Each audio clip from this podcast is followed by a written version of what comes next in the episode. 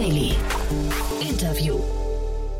Herzlich willkommen zurück zu Startup Insider Daily. Mein Name ist Jan Thomas und wie vorhin angekündigt, Justin Adam ist bei uns zu Gast, der Co-Gründer und CEO von Grovy. Nachdem wir heute Morgen mit Daniel Wild über Fintech und Trasio-Klone gesprochen haben, dann heute Mittag um 13 Uhr Felix Oswald, der Gründer und CEO von GoStudent bei uns zu Gast war, wo wir über Unicorns gesprochen haben und über den Education-Markt, sind wir jetzt angekommen beim vielleicht heißesten Thema der Stunde, nämlich beim Thema Quick Commerce. Und ja, Justin wird uns gleich erzählen, wie man es schafft, den großen Anbietern aus dem Weg zu gehen und trotzdem erfolgreich zu sein. Das finde ich einen sehr, sehr spannenden Ansatz. Habe ich ja vorhin schon erzählt. Aber kurz noch der Hinweis, wie gesagt, vorhin, 13 Uhr, war Felix Oswald bei uns zu Gast. Aber vielleicht noch kurz der Hinweis auf die Folgen morgen und übermorgen. Morgen haben wir wieder einen tollen Zusammenschnitt vorbereitet mit, äh, ich glaube, zehn Gästen, die ihre Lieblingstools vorstellen. Ihr wisst ja, wir haben diese tolle Kooperation mit OMR Reviews und da gibt es morgen so eine Art Best-of mal wieder, haben wir ja schon zweimal gemacht. Und dann am Sonntag, kurz noch der Hinweis, ihr wisst ja, Sonntag ist bei uns immer Bücherzeit, die Literaturstunde von Startup Insider und da begrüßt meine liebe Kollegin Annalena Kümpel dieses Mal Dr. Benedikt Quarch. Den kennt ihr vielleicht schon, denn er war hier schon zu Gast als Gründer von dem Legal Tech Unternehmen Right Now und er stellt sein Buch vor, das heißt auch Legal Tech bezeichnenderweise und dementsprechend ist es ein sehr praxisnahes Gespräch geworden. Solltet ihr euch nicht entgehen lassen, vor allem wenn euch das Thema Legal Tech interessiert, aber auch generell, Benedikt ist wie gesagt ein sehr erfolgreicher Gründer. Macht, glaube ich, Spaß, ist lohnenswert, ist genau das Richtige für einen entspannten Sonntag. So, und damit genug der Ankündigungen. Jetzt kommen noch kurz die Verbraucherhinweise und dann geht es hier ganz schnell los mit Quick Commerce, wie es der Name schon sagt, und Justin Adam, dem Co-Gründer und CEO von Grovy. Startup Insider Daily. Interview. Super, ja, ich freue mich sehr. Justin Adam ist hier, Co-Founder und CEO von Grovy. Hallo Justin. Hallo Jan, freut mich dabei zu sein. Danke. Ja, freut mich auch sehr. Und gleich mal die Frage mit der Tür ins Haus. Warum tut ihr euch das an? Ähm, warum wir uns das antun, ist natürlich eine Frage, die legitim ist, aber da spielen ganz viele wichtige Faktoren Punkt dafür. A, natürlich, der Markt ist super spannend, Retail, neue Art von Retail und so weiter. Und ich denke, man kann da auf jeden Fall auch jetzt als nicht groß Player auf jeden Fall auf dem Markt sich gut platzieren. Und den Ansatz verfolgen wir. Genau, also vielleicht äh, Hintergrund meiner Frage ist, ihr seid im Quick-Commerce-Bereich unterwegs, habt mir eure Webseite angeguckt. Das ist relativ vom, vom Leistungsversprechen her relativ äh, auch das, was äh, relativ ähnlich zu dem, was die großen Player hier in Berlin anbieten, also Gorillas, Quick, äh, äh Gorillas, Flink, äh, Getir und so weiter. Das klingt relativ genau. ähnlich. Und jetzt musst du vielleicht mal kurz erklären, warum ihr euch differenziert oder worin und also ist das noch motivierend oder hat man eher so das Gefühl, boah, da wird der Markt immer enger und es wird immer teurer und man kriegt eigentlich keine guten Leute mehr? Genau. Nee, also wir tun letztendlich genau das gleiche, wir liefern Lebensmittel in zehn Minuten aus, auf E-Bikes auch und haben den Ansatz, dass wir frische Lebensmittel machen, lokale Lebensmittel, aber auch Daily Essentials und Non-Food-Artikel langsam auch. Und im Prinzip ist es so, wir sind aktuell im Frankfurter Markt natürlich tätig, sowohl in Frankfurt als auch in Bukarest und Prag. Und wir verfolgen den Ansatz, Geschäftsmodell in die besseren Märkte, in Anführungszeichen, nach Osteuropa zu bringen. Und ähm, da gibt es verschiedene Gründe dafür, warum die besser sind, aber dazu kommen wir vielleicht gleich nochmal später im Detail. Auf jeden Fall, das ist total spannend. Vielleicht nochmal kurz zu eurer Entstehungsgeschichte. Ich habe gesehen, ihr seid aus der Apps heraus entstanden. Ne? Das heißt, ihr genau. habt während des Studiums schon begonnen. Nicht ganz. Also ich habe während des Studiums tatsächlich mein erstes Unternehmen gegründet. Das war damals eine Umzugsplattform, eine digitale Umzugsplattform. Gibt es immer noch, war komplett gebootstrapped und ist auch profitabel. Und jetzt seit letztem Jahr quasi, beziehungsweise vorletztes Jahr jetzt inzwischen Ende 2020, haben wir mit Grovy angefangen und ja, ich war bei der Apps, ähm, die Co-Founder, die haben alle einen verschiedenen Werdegang, aber wir waren alle schon davor relativ gute Unternehmer und haben schon äh, Unternehmen gut aufgebaut. Mhm. Jetzt lass uns mal vielleicht, bevor wir über euch im Detail reden, noch mal kurz über mhm. den Markt sprechen. Warum will denn ein, ein Nutzer, ein Konsument Dinge in zehn Minuten geliefert bekommen? Ja, das ist natürlich eine sehr gute Frage. Zehn Minuten ist auch eine Zahl, die in den Raum geworfen steht. Also zum Großteil ist es meiner Meinung nach eine Zahl, die long-term sich auf jeden Fall nicht unbedingt durchsetzen wird, was aufgrund der Unit Economics ähm, auf jeden Fall schwer sein wird. Aber die zehn Minuten ist natürlich ein Convenience-Thema. Also Convenience ist quasi heutzutage gang und gäbe in, in der Bevölkerung, in der Gesellschaft. Und deswegen denke ich, ähm, gibt es da nur Vorteile, sich Lebensmittel in den zehn Minuten ausliefern zu lassen. Aber du sagst gerade Unit Economics, ist das nicht gerade, also wenn, wenn man ein Unternehmen seid, äh, ist wie ihr, relativ, also wir reden über eine 3 Millionen Euro Runde, das ist relativ genau. wenig im Vergleich jetzt zu den mhm. Mitbewerbern. Ähm, da spielen ja die Unit Economics noch eine größere Rolle. Ähm, tut ihr euch damit selbst einen Gefallen? Genau aus dem Grund haben wir jetzt hier in Frankfurt auch ein Pilotprojekt gestartet, wo wir die 30 Minuten Team-Friendly Delivery anbieten, mhm. wo wir quasi darauf achten, unsere Unit Economics besser in den Griff zu bekommen und das tatsächlich auch schaffen aktuell. Weil für mich war so diese zehn Minuten, das war am Anfang so ein Wow-Faktor, ne? so ein mhm. Weitererzähleffekt. Aber irgendwie, man sieht ja hier auch in Berlin, das kriegst du ja auch mit, dass, dass irgendwie diese, diese Zeitspanne, dieses Versprechen gar nicht mehr einzuhalten ist. Mittlerweile dauert das ja eher nur eine halbe Stunde oder dreiviertel genau. Stunde. Das heißt, äh, da frage ich mich ja tatsächlich, will man sich überhaupt so positionieren? Man muss tatsächlich sagen, die zehn Minuten sind für den Anfang natürlich super, weil du damit natürlich Kunden ähm, genau den Wow-Effekt, den du auch erlebt hast, mitgibst und die dann damit quasi bindest und den Service wirklich Mund zu Mund, äh, über Mund zu Mund Propaganda weiter verbreitest. Long-term wird sich aber irgendwo bei 30 Minuten meiner Meinung nach anpendeln, weil du nur so das Business Model wirklich skalierbar und auch long-term profitabel machen kannst. Mhm. Und um es profitabel zu bekommen, vielleicht kannst du uns mal, soweit du uns Einblick ge gewähren mhm. möchtest, mal kurz sagen, wie groß muss denn ein Warenkorb sein und wie weit seid ihr davon weg, dass, dass das überhaupt profitabel sein kann? Genau, also im Prinzip kann man zur Profitabilität eigentlich ein paar Fakten sagen. Es gibt im Großen und Ganzen vier Stellschrauben. Einmal natürlich, wie du gesagt hast, den Average Order Value. Dann natürlich, wie kaufst du die Produkte ein, zu welchen Gross Margins und so weiter. Die Auslastung der Rider Picker, also Rider Utilization Rate und natürlich dann letztendlich auch die Customer Retention, die effizientes Marketing bietet. Das sind so die vier großen Stellschrauben. Und laut unseren Kalkulationen beim Average Order Value, da sind wir aber auch schon auf einem guten Weg, muss man tatsächlich sagen, muss man Richtung 30 Euro und ein bisschen mehr gehen, dass es in Deutschland profitabel wird und in Osteuropa zu sehr, sehr besseren Werten quasi. Also da braucht man nicht ganz so viel, weil die Kostenstruktur anders ist. Aber da kann ich euch nicht genau sagen, in welche Richtung es landen muss. Das ist aktuell noch confidential. Ja, nee, verständlich. Äh, heißt aber, das heißt erstmal, Osteuropa ist generell ein sehr, sehr attraktiver Markt für euch. Super attraktiv. Also wenn man sich mal vielleicht generell mal die Länder mit anschaut. Auf der einen Seite super große Population Densities, vor allem in den, in den Capital Cities wie Bukarest, Prag und Warschau. Teilweise von über 10.000 bis 12.000 ähm, Leute pro Quadratkilometer im Durchschnitt, also wirklich sehr, sehr viel. In Berlin zum Vergleich sind es nur 4000. Ähm, und natürlich, was dazu kommt, ist, ähm, dass du auf der anderen Seite die Lohnkosten und generell die Kosten für die Last-Mile-Delivery viel, viel niedriger hast und deshalb den das Business Model an sich profitabler gestalten kannst, weil auch die Warenkörbe vergleichbar sind. Jetzt wurde mit Arrive gerade ein Player gefundet. Da war so die Headline irgendwo in der Presse, äh, der Lieferdienst für Besserverdiener. Ist das in Osteuropa auch so?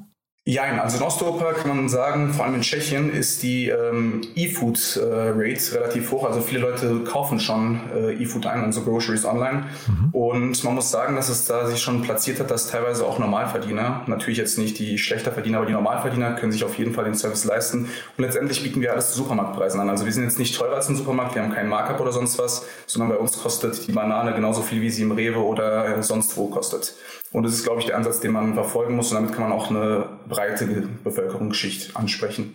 Ist das dann eigentlich ein Zufall, dass ihr jetzt noch in Frankfurt seid? Weil das klingt ja eigentlich erstmal so, als schielt ihr wirklich sehr stark nach Osteuropa. Ähm ja, also Hauptfokus ist ganz klar Osteuropa. Also das ist offen. Frankfurt nutzen wir viel mehr als Testmarkt, was ganz spannend ist, weil wir hier natürlich die große Konkurrenz mit dabei haben, wie ein Gorillas, wie ein Flink aktuell. Und was uns da auf jeden Fall auffällt, ist, dass der Markt Potenzial gibt, dass wirklich mehrere Player auf dem Markt aktiv sind. Ich rede jetzt nicht von zehn Playern, aber ich bin mir sicher, dass ähm, bis zu drei Player auf dem Markt long-term aktiv sein können, weil man sich einfach in verschiedenen Bereichen differenzieren kann. Sei es denn Product Assortment oder die Lieferoption oder sonst was. Also da gibt es auf jeden Fall Potenzial für mehrere Player und das ist so das Wichtige, dass wir in Deutschland quasi unsere Experience sammeln, unser Produkt wirklich perfekt optimieren und dann mit einem super deutschen Produkt nach Osteuropa gehen, weil Osteuropa und Deutschland ist natürlich immer noch ein Markenname und ja. Mhm. Aber wenn du sagst drei Player, dann meinst du tatsächlich im äh, Fast Delivery oder Quick, genau. Quick Commerce Bereich. Also du meinst. Ich jetzt im Quick Commerce Bereich, ja. Also das heißt, äh, der Markt, den sich jetzt gerade ein Flinken, Get Here, äh, bis vor kurzem im Food Panda und Gorillas mhm. und so weiter, ähm, wo, wo, die sich kappeln, ja, du redest jetzt nicht von Rewe oder wir haben ja nee, hier nee, auch nee. Alibaba, ja, Baba, Entschuldigung, ähm, und so genau. weiter. Die meinst du jetzt nicht? Nee, die meine ich nicht. Man muss auch sagen, es sind auch immer verschiedene Modelle. Also jetzt nehmen wir mal ein Flaschenpostmodell zum Beispiel an. Da geht es wirklich eher um den Bulk Purchase, da kaufst kaufst du nicht wirklich täglich oder teilweise sogar mehrfach täglich ein, sondern kaufst du einmal auf Balk ein, hast dann die Lebensmittel bzw. die Getränke für ein, zwei Wochen vorgekauft und gut ist. Bei uns ist es ja so, wir kaufen on, die, on die, äh, also die Kunden bei uns kaufen on demand. Das heißt, wenn du jetzt mal schnell was brauchst, dann kaufst du es einfach über unsere Plattform. Und ich rede da wirklich tatsächlich nur über die Quick Commerce äh, Player, die unter 30 Minuten Lieferzeit anbieten. Und jetzt gibt es ja Investoren, die sagen, Quick Commerce ist das, das große neue Ding, ne? das ist here mhm. to stay. Und dann gibt es ja andere, die sagen, wir, wir entscheiden uns bewusst für das äh, irgendwie Same-Day-Delivery-Modell, also was ich das Picknick-Modell, das dann so Milchmann-Modell, was sie dann adaptieren und sagen, das ist eigentlich der Gewinner, der diesen, diesen Markt übernimmt. Wie ist denn dein Blick auf diese Konkurrenzsituation? Im Prinzip sehen wir die Player mit den größeren Basket Size, sage ich jetzt mal so, die, die Same-Day-Delivery-Player, nicht als wirkliche Konkurrenz, weil die haben natürlich einen ganz anderen Kostenapparat. Die brauchen größere Warenkörbe, um profitabel zu werden. Aber ich bin der Meinung, dass wir mit unserem Quick-Commerce-Modell auf jeden Fall auch in die Richtungen gehen können. Zumal wir auch eine leichtere Kostenstruktur haben und ähm, dementsprechend uns da platzieren können. Mhm. Und ich habe jetzt gerade rausgehört, du prognostizierst so ein bisschen, dass sich die Player, die jetzt gerade am Markt sind, vielleicht nach einer gewissen Konsolidierung, wenn da vielleicht drei übrig bleiben, dass die trotzdem nochmal sehr starke Differenzierungsmerkmale brauchen, ja? Nicht unbedingt sehr stark, das ist im Prinzip so wie in Lebensmitteleinzelhandel. Es gibt eine Deka, es gibt einen Rewe, es gibt einen Aldi und Lidl, die Discounter sind. Und ich glaube, das wird ähnliche Züge nehmen. Also es wird einen Player geben, der wahrscheinlich äh, ein bisschen günstiger ist, ein bisschen mehr auf die Discount-Schiene geht, also ein bisschen so in die Richtung. Dann wird es einen Player geben, der mehr auf Regionalität geht, zum Beispiel auf Bioprodukte. Und dann wird es einen Player geben, der ein bisschen konventioneller ist und einfach die breite Masse anspricht. Also ich denke, da findet man auf jeden Fall in dem Bereich Platz, was Lebensmittel angeht und was noch natürlich dazu kommt. Ich bin der absoluten Meinung, dass wir in den nächsten zwei Jahren auch erleben werden, dass du wirklich so gut wie alles, was in einen Rucksack reinpasst, innerhalb von 30 Minuten geliefert bekommen kannst. Das heißt, für uns auch und ich glaube auch für die Competitors auf dem Markt generell, sind Lebensmittel der Einstieg in den Q-Commerce-Markt. Du kannst es letztendlich ausweiten auf etliche Produkte, die du wirklich schnell brauchst, im täglichen Bedarf. Und das müssen nicht unbedingt nur Lebensmittel sein. Mhm. Das ist mir jetzt neu, das finde ich ja spannend. Äh, sag mal vielleicht ein paar Beispiele, wo du denkst, dass die einen überraschen könnten, äh, wo man heute noch nicht dran denkt, weil also wir hatten ja gerade über Arrive gesprochen. Mhm. Die, die, gehen ja quasi hin und versuchen das so ein bisschen so äh, Teile des Amazon-Sortiments schon oder, oder sag mal vielleicht, ich glaube vorwiegend Elektronikartikel ist so ein, so ein großer Bereich bei Ihnen, glaube ich, ne? Fashion so ein bisschen. Genau. Aber ist das das, was du meinst oder meinst du noch andere Darum geht es grundsätzlich. Nee, also grundsätzlich um Produkte, die du schnell brauchst, sei es mal ein Aufladegerät oder sei es mal irgendwas, was du schnell brauchst und was du komfortabel bestellen willst und wo du nicht eine zu lange Lieferzeit brauchst. Davon, gehe, davon rede ich jetzt. Hat aber dann nochmal ganz andere Anforderungen wahrscheinlich an das Warehouse, ne? Ja, also im Prinzip schon. Also du brauchst auf jeden Fall immer ausreichend Lagerkapazitäten, aber ich glaube, wenn du das gut von Grund auf planst, geht es auf jeden Fall. Mhm. Ich habe mit Enrico Mellis hier ein paar Mal über das Thema Quick Commerce gesprochen und äh, am Anfang war das das Thema Rider, die halt so zum Engpass wurden und dann kam ja jetzt mhm. irgendwann der Retail Space, also die, die Warehouses, die ich gerade angesprochen habe dazu. Mhm. Ist das in Frankfurt auch so und ist das in Osteuropa noch anders? Nee, also man muss sagen, in Osteuropa ist ja das Modell aktuell noch nicht ganz so angegriffen mit dem Dark Store. Da sind wir wirklich die Pioniere und da streben wir auch wirklich die Marktführerschaft an. Und da ist es aktuell gar kein Problem. Also Rider gibt es genug, ähm, Warehouses gibt es auch mehr als genug. Das, das geht alles in die richtige Richtung. Und was man noch bei uns sagen muss, wir legen wirklich Wert darauf, dass unseren Riders gut geht. Also das ist jetzt nicht so, dass wir die irgendwie, ähm, keine Ahnung, unter schlechten Arbeitsbedingungen ähm, arbeiten lassen. Die haben wirklich ein eigenes Smartphone, ein eigenes Fahrrad und wir achten darauf, dass es denen gut geht. Wir gucken auch wirklich und sind aktiv auch von von der Company Culture so, dass es wirklich jedem Spaß macht zu arbeiten und nicht irgendwie ein Druck ausgeübt wird. Deshalb, das war auch noch ein Grund, warum wir 30 Minuten Lieferung noch angeboten haben, dass wir wirklich auch unsere Rider ein bisschen entlasten und nicht die ganze Zeit unter Hektik irgendwie im Straßenverkehr ganz schnell äh, fahren lassen sollen. Mhm. Ja, ich finde das total erstaunlich. Also gerade Lieferando hat ja auch verkündet, gerade, dass sie jetzt ihren Ridern mhm. Fahrräder äh, stellen genau. und auch äh, Firmen-Smartphones und so weiter und, und auch Schlechtwässerkleidung. A, fragt man sich natürlich, warum ist das nicht schon längst passiert? Und B, finde ich ja. auch total interessant, dass ähm, jetzt quasi so ein ursprünglicher Niedriglohnsektor plötzlich zu so einer gefragten ähm, ja, Arbeitnehmerklasse wird, ne? Ja, definitiv. Also ich bin der Meinung, Rider sein ist ein perfekter Nebenjob. Wenn man jetzt irgendwie Student ist, kann man das super machen. Man kann sich die Zeit flexibel einteilen. Und es hat eigentlich nur Vorteile, Rider zu sein, in meinen Augen. Und wenn du dann den richtigen Arbeitgeber hast und da wirklich auch darauf geachtet wird, dass es den Riders gut geht, da spricht eigentlich nichts dagegen. Und das ist so den Ansatz, den wir nach außen verkörpern und den wir quasi an unsere Rider auch mit weitergeben. Und so das Thema Saisonalität, also ich meine, ich kann mir vorstellen, im Sommer macht das total viel Spaß oder vielleicht früher und mhm. Herbst auch noch, aber wie ist das im Winter? Im Winter, wenn die Kleidung geeignet ist und man wirklich dafür sorgt, dass dem Fahrer nicht kalt ist, was natürlich die oberste Priorität bei uns ist, geht es eigentlich voll klar.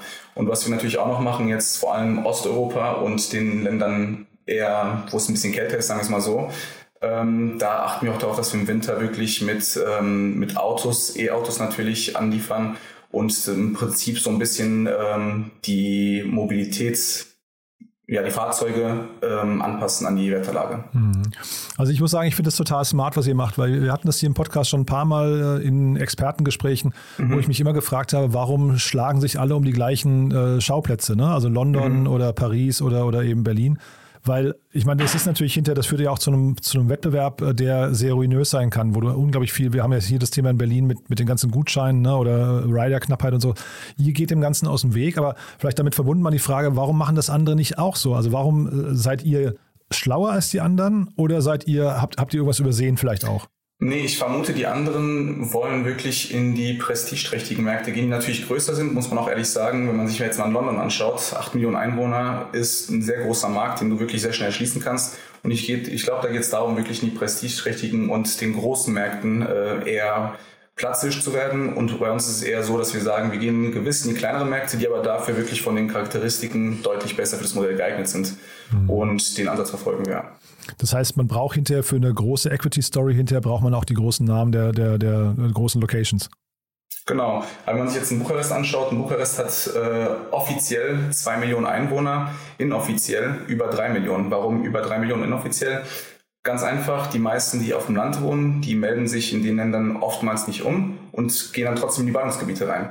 Mhm. Und auf der Karte sieht es so aus, als ob es eine relativ überschaubare ähm, Hauptstadt ist, aber in Wirklichkeit ist sie wirklich sehr, sehr groß und von der Population Density mehr als geeignet. Nur als Beispiel, in Frankfurt deckt ein Warehouse von uns knapp 150.000 äh, Leute ab, in Bukarest grenzt es schon an die 500.000 Leute. Und da sieht man direkt mit einem kleinen Warehouse, in, das ungefähr 500 Quadratmeter bei uns hat, ähm, deckt man dementsprechend viel, viel mehr Leute an und damit kann man auch viel mehr quasi Leute ja, ansprechen, ist was. Mhm. Und sag mal, äh, vielleicht mal kurz auf Volt nochmal, die haben wir jetzt noch gar nicht thematisiert, die wurden ja jetzt mhm. gerade gekauft, aber die, äh, ich ja. glaube, Mickey Kus hieß der oder so, der, der Chef, ne, der, der Gründer. Mhm. Äh, der hat mal irgendwann beim Alexander Graf in einem sehr hörenswerten Podcast erklärt, dass sie eigentlich so eine Drei-Säulen-Strategie verfolgt haben. Also du hast ja gerade das Thema, was nicht, Dinge des täglichen Gebrauchs, dann eben Supermarktartikel, aber dann eben auch eigentlich noch darüber hinaus mal mindestens noch Restaurants oder ich glaube auch Apotheken und solche Geschichten. Ist das für euch auch der Weg, dass ihr quasi den Allround, den 360-Grad-Ansatz geht oder sagt ihr, nee, Restaurants zum Beispiel interessieren euch nicht? Restaurants will ich ausschließen, also die auf keinen Fall. Die sind auch nicht in unserem äh, Gebiet und da ist auch die, der Markt, würde ich mal sagen, gesättigt. Aber wo du Apotheken sagst, Apothekenprodukte und generell, das gibt ja auch jetzt hier in Deutschland Startups wie Made mhm. oder First A und so weiter. Das ist auf jeden Fall ein Markt, der auch noch äh, spannend wird. Ich bin sehr gespannt, wie das sich in Deutschland entwickelt wird, weil die Regularien relativ schwer sind. In Osteuropa sind wir auch dabei, das gerade anzugehen, um uns mal generell umzuschauen, was da äh, passiert in dem Markt, weil da die Märkte nicht ganz so stark reguliert sind, wobei die aber auch reguliert sind. Und da gucken wir ganz genau hin und schauen, wie, was für Möglichkeiten sich ergeben, um weiterzumachen da in die Richtung. Mhm. Und äh, ich, also damit verbunden vielleicht mal die Gesamtfrage, du hast ja gerade Made äh, angesprochen. Also äh, mhm. ich frage mich bei diesen Unternehmen immer, ist der Markt hinterher groß genug? Also äh, ist, ist, die, ist der Bedarf? Also ich kann mir schon vorstellen, man setzt sich mit so einer Marke irgendwie bei Leuten, die permanent in die Apotheke laufen würden, auch irgendwie im Kopf fest und ist dann vielleicht so der, der erste Punkt, an, die man, an den man sich wendet. Äh, das gleiche vielleicht mit Arrive. Es kann durchaus sein, die mhm. haben so ein, ein paar Zielgruppen, die die wirklich dann auch lieben lernen, aber die Frage eigentlich eher ist, ist das nicht ähnlich äh, vielleicht wie im Fintech-Bereich, wo sich ein Trade Republic, ein Bitpanda, ein N26, ein äh, Revolut und so immer mehr aufeinander zubewegen, weil jeder so die Features, die beim anderen funktionieren, auch adaptiert. Ist das nicht in eurem Markt wahrscheinlich auch so? Doch, das geht schon ein bisschen in die Richtung, wobei ich auch sagen muss, jetzt, wo du das Apotheken, Lieferdienstgeschäft angesprochen hast, ich glaube, da ist es ganz, ganz wichtig zu sehen, wie es sich mit dem E-Rezept äh, entwickelt, ähm, weil das wird natürlich dann ein Riesenmarkt, wenn du nicht nur irgendwie on-demand Apotheken, Produkte oder Medikamente lieferst, sondern wirklich gezielt wöchentlich an die Patienten, die es wöchentlich brauchen. Und da ergibt sich daraus wirklich ein sehr, sehr großer und spannender Markt. In Deutschland. Ne? Und ne? in Deutschland, ja. genau. Und ich glaube, da, ich glaube, darauf pokern die auch mehr oder weniger, weil das auf jeden Fall da sehr, sehr spannend sein könnte, wenn es eintritt. Hm. Und äh, sag mal, jetzt hat Delivery Hero hat gerade Glovo übernommen oder die Mehrheit mhm. hat Glovo übernommen in Spanien. Wie hast du auf den Deal drauf geguckt? Also auch vielleicht mit dem Blick auf euch? Ja, also Glovo ist in Osteuropa schon vertreten, wobei man auch sagen muss, generell zu den Glovos oder Delivery Heroes der Welt. Ähm, Glovo zum Beispiel jetzt in Osteuropa hat eher so die Brand Identity als Food Delivery Player und nicht wirklich als Grocery bzw. Supermarkt. Und ich glaube, dass da nochmal eine kleine Differenzierung stattfinden könnte, weil wir uns wirklich speziell als Supermarkt der Zukunft, als Online-Supermarkt wirklich platzieren und da die Brand Identity auch wirklich auf Supermarkt ist. Nimmt man jetzt zum Beispiel einen Tesla und BMW als Beispiel. Beide machen Elektroautos, aber wenn man an Elektroautos denkt, denkt man an Tesla. Und ich glaube, dem Beispiel können, also damit können wir dann auch in Osteuropa wirklich vorangehen und sagen, klar, gibt große Player auf dem Markt, aber ich denke, Konkurrenz belebt eher das Geschäft, als dass man es irgendwie also, dass, dass es mehr stört. Hm, ja, das hast du jetzt sehr selbstbewusst gesagt, weil ich hatte eher gedacht, du denkst, naja, oder du, du sagst, das ist für euch auch mal ein Weg, den ihr gehen könnt, weil ich könnte mir ja schon vorstellen, dass die Großen euch auf dem Zettel haben und ab und zu mal bei euch anrufen, oder? Ja, also darüber will ich jetzt keine Aussage treffen, ob die uns, uns anrufen oder nicht, kann, kann man sich denken vielleicht. Ähm, aber ja, ist auf jeden Fall Gang im, im Businessleben, sage ich mal, und vor allem im Delivery-Business. Also M&A wird jetzt noch ganz groß auf der Agenda stehen bei vielen Playern, denke ich mal. Mhm. Und der Markt wird sich früher oder später konsolidieren. Also da ist keine Frage. Mal schauen, wer wen, also wer wen kauft und wie es sich dann aufteilt. Das und habt ihr denn eine relevante Größe schon? Also ich würde sagen, wir sind schon sehr groß dafür, wie, wie wir angefangen haben und mit dem Geld, was uns zur Verfügung steht, mhm. sind ja aktuell aktiv in drei Ländern, bald kommt das vierte und ähm, Ende des Jahres werden wir dann in fünf Ländern und 20 Städten aktiv sein. Also schon eine bemerkenswerte Größe. Mhm. Und wir streben natürlich die Marktführerschaft in Central Eastern Europe an. Also das ist ganz klar auf dem Fokus und da sind wir auf jeden Fall auch schon auf einem sehr guten Weg. Haben auch schon die ersten Zahlen aus Osteuropa. Also wir haben jetzt in Bukarest schon gelauncht äh, seit einem Monat, haben schon die ersten Zahlen, die wirklich dafür sprechen, was wir sagen. Und äh, in Prag sind wir jetzt auch beim Launchen, haben den Softlaunch schon gestartet und machen dann bald die Marketingkampagne und dann wird es da auch nochmal losgehen. Und da bin ich auch echt gespannt, wie sich da entwickeln wird. Das heißt, ihr habt irgendwann euer Playbook und das kann man einfach adaptieren auf verschiedene Länder genau, und verschiedene Städte. Ja? Genau, mhm. genau. Aber ich frage mich trotzdem, vielleicht kannst du jetzt, also wir reden ja eigentlich vor dem Hintergrund der Finanzierungsrunde jetzt nochmal für mhm. die Hörerinnen und Hörer, ihr habt drei Millionen Euro eingesammelt. Das ist ja wahrscheinlich so ein, was ich, ein Dreihundertstel dessen der großen Player ne, hier in Berlin. Genau. Wie, wie kann das sein? Also was macht ihr jetzt anders? Seid ihr langsamer dadurch? Seid ihr, äh, was nicht, nachhaltiger oder ist das einfach nur, weil euch der Kapitalzugang zum Beispiel fehlt? Ähm, ich glaube, das hat viel damit zu tun, ähm, was davor die ganzen Gründer gemacht haben. Bei uns war das so, wir waren jetzt nicht unbedingt Startup-Guys, die schon davor, keine Ahnung, etliche Startups gegründet haben. Wir haben davor schon gegründet, waren aber gebootstrappte Unternehmen und waren auch alle profitabel. Also ein bisschen anderes äh, Playbook gehabt in den Unternehmen zuvor. Mhm. Aber wir sind jetzt auch auf dem Weg, nochmal eine neue Runde zu raisen, also sind schon gut dabei. Die wird jetzt wahrscheinlich in Q1 stattfinden. Und die wird auf jeden Fall auch größer sein. Stay tuned und genau. und sag mal, wahrscheinlich auch noch was. Ja, ja, und sag mal, Lighthouse Ventures, wie kam es zu denen? Die haben uns da tatsächlich angesprochen gehabt, als wir angefangen haben, Stellen auszuschreiben in Aha. den jeweiligen Regionen. Und genau. Und die passen aus welchem Grund gut zu euch? Weil man könnte jetzt auch denken, nehmen wir als Beispiel so einen Christoph Mehr oder sowas, äh, der da irgendwie das schon hundertmal gemacht hat, der würde vielleicht besser passen? Nee, also was, was bei denen sehr gut ist, ist, wir suchen uns generell wie VCs immer in den Regionen, wo wir auch da sind, als Co-Investoren und ähm, dementsprechend hilft es uns sehr viel, wenn er das Ökosystem da kennt, weil er sehr gut vernetzt ist. In Prag zum Beispiel, das gleiche auch in Rumänien und äh, Polen und Ungarn, wenn es soweit ist. Mhm. Und ich denke, das war so ein ausschlaggebender Grund, dass wir gesagt haben, hier den Weg machen wir mit dir und genau. Super. Und dann sag noch mal kurz die nächsten Schritte. Also jetzt ähm, regional hast du schon gesagt, was sind denn ansonsten noch für euch die nächsten Schritte? Als nächsten Schritt jetzt erstmal natürlich die Länder in Osteuropa mhm. alle launchen und da wirklich uns gut platzieren, ein super Produkt aufbauen. Und long term, das ist natürlich meine Vision, wo es hingehen soll, soll es auf jeden Fall auch nochmal weitergehen als jetzt nur ähm, Quick Commerce über eine App. Ich stelle mir da verschiedene Plattformen vor und verschiedene Ansätze, mhm. aber das ist dann eine Geschichte, die wird wahrscheinlich in den nächsten, sagen wir mal, 24 bis 48 Monaten näher eintreten, weil es da wirklich schon was anderes ist. Super, und ich habe gesehen, ich glaube, so um die 50 Leute sucht ihr gerade, ne? Genau, also wir sind gerade am, am Heiern in Osteuropa auch relativ stark. Mhm. Und ja, wir ja. haben schon das Team auch gut aufgebaut. Also jetzt in Osteuropa haben wir wirklich einen sehr, sehr guten Country Manager, genauso in Tschechien. Und ja. Das heißt, wer sich jetzt bei euch bewerben möchte, was, welche Art von Teamkultur erwartet den? Inwiefern meinst du das? Welche Art von Teamkultur? Naja, also wo, wofür steht eure, die, die Kultur in eurem Team, wenn du die jetzt beschreiben würdest? Wenn du jetzt zum Beispiel deinen Eltern abends erzählen würdest, hey, heute war es wieder im Büro so und so oder das sind die Werte, die wir vertreten. Ähm, ne, also ja. was, wofür steht das Unternehmen? Wofür steht Genau. Im Prinzip, äh, was wir für Leute suchen, sind natürlich Leader. Ich will, ich sage auch immer zu gewiss zu den äh, C-Level-Positionen jeweiligen Ländern, ich will jemanden haben, der das Unternehmen in die richtige Richtung bringt und gegebenenfalls auch uns selbst nochmal weiterbringt. Also nicht nur die Gründer, sondern generell das Ökosystem. Jeder soll von jedem lernen und jeder soll jeden weiterbringen. Ich glaube, das ist so ein Ansatz, den wir verfolgen, weil das einfach nur Sinn macht, so zu arbeiten. Startup Insider Daily. One more thing. Präsentiert von OMR Reviews. Finde die richtige Software für dein Business. Justin hat großen Spaß gemacht und jetzt haben wir zum Schluss ja, wir haben ja eine Kooperation mit OMR Reviews und wir stellen ja all unseren Gästen nochmal die Frage nach ihrem Lieblingstool und da bin ich gespannt, was du mitgebracht hast. Also im Prinzip klar, neben den ganzen Videocall-Plattformen wie Google Meets oder sowas, die sind sowieso lebensrettend in der jetzigen Situation. Aber was ich ganz oft nutze und wirklich äh, sehr gut finde, ist One Password. Hat mich schon oftmals das Leben gerettet, wenn ich zum Beispiel mal einen anderen Laptop oder sowas ähm, benutzt hatte. Kann man ganz einfach ähm, die Passwörter quasi auf Teams übertragen und dann auf jede Website oder auf jedes Tool zugreifen, ohne dass man die Passwörter tatsächlich kennen muss. Und ich glaube, das ist ein Tool, das auf jeden Fall schon äh, vielen geholfen hat und vor allem sehr tech-lastige Teams, glaube ich mal. Das Segment One More Thing wurde präsentiert von OMR Reviews. Vergleiche Business Software mit Hilfe von tausenden echten Nutzerbewertungen. Alle weiteren Informationen auf omr.com/reviews. Justin, großartig. Vielen, vielen Dank, dass du da warst. Äh, klingt wirklich toll. Sehr beeindruckend, was ihr macht. Wie gesagt, ich habe ja schon gesagt, ich finde es von der geografischen Vorgehensweise total clever. Äh, bin gespannt, wie es weitergeht und freue mich auf Updates, ja? Auf jeden Fall hat mich auch gefreut heute und wir hören uns auf jeden Fall nochmal.